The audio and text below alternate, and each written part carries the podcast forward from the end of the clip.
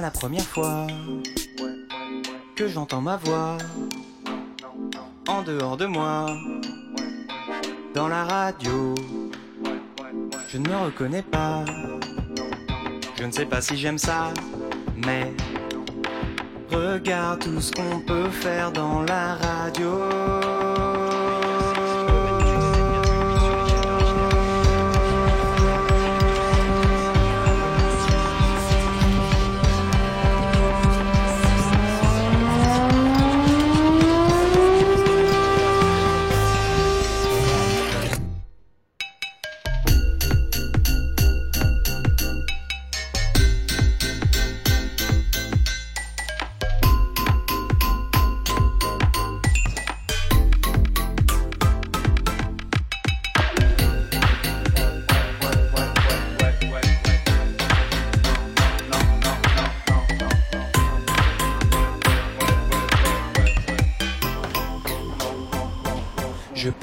Avec des gens